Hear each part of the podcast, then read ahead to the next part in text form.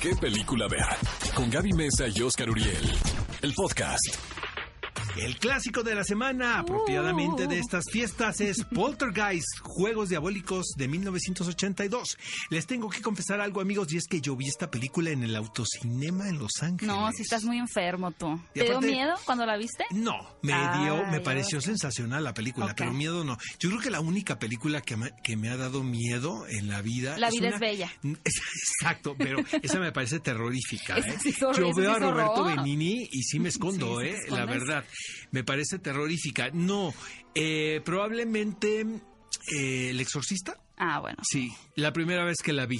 Dije, chin. Y hay una película que se llama El Auto también. ¿El auto? Ajá, de un auto diabólico. Suena horrible, pero en el mal sentido de que te No, mueres de no risa. sabes, es terrorífica. Amigos, yo sé que algunos de ustedes han visto esta película llamada El Auto y se van a manifestar en este momento En y no van a decir que estoy loco. Bueno, Poltergeist, eh, la novedad de ese verano es que fue un verano muy importante en 1982 porque se estrenaron muchas películas que fueron ¿Icónicas? eh, icónicas, la verdad. Eh, y esta película llega con el ruido de que eh, hay que ponernos en el contexto de 1982, donde los efectos digitales no estaban tan avanzados.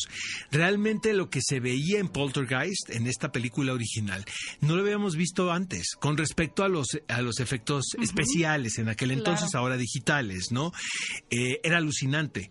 Y más si lo veías en una gran pantalla, con un gran, ¿no? Con un gran sonido. Yo les digo que yo lo vi en el, en el Autocinema. autocinema. Y obviamente, digo, no les vamos a contar la historia porque seguramente ustedes la saben. Está basada en un caso real sobre una familia que se muda a una casa y resulta que en la casa, pues hay algunos entes por ahí No que. estaba sola la casa. unos espíritus chocarreros muy traviesos que traen a la familia a, a pan y agua. Algo ¿no? bien interesante es que esta película oficialmente está dirigida por Tobe Hooper, sin embargo muchas personas han dicho a través de los años que realmente quien la dirigió Steven fue Spielberg. Steven Spielberg, pero que como Él el estudio, ajá, como el estudio no le permitía tener dos direcciones en un mismo momento y él estaba haciendo la película de E.T., el extraterrestre, pues finalmente deciden cederle el título de director a Tobe Hooper y también es una película que está llena de leyendas. Exacto. Mucha gente se murió en esa Eh, la película. niña, la niña, se, murió a los 12 la años. niña, la niña viendo el televisor, viendo los blancos del el ruido de la televisión, es de las escenas más terroríficas del cine de género americano. Emblemática,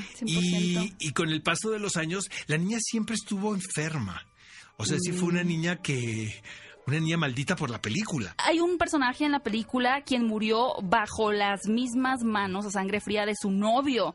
La, la cuchilló, la estranguló, una cosa así. Y como otras tres o cuatro personas también fallecieron como de enfermedades de pulmón, que, enfermedades extrañas. Y bueno, Así la es que amigos, si le quieren enseñar una película a su abuelita, pues Qué obviamente. Juegos Diabólicos de 1982 Es la es la elección. Ve a Cinépolis y utiliza el hashtag ¿Qué película ver? Escúchanos en vivo todos sábados a las 10 de la mañana en Exa FM 104.9.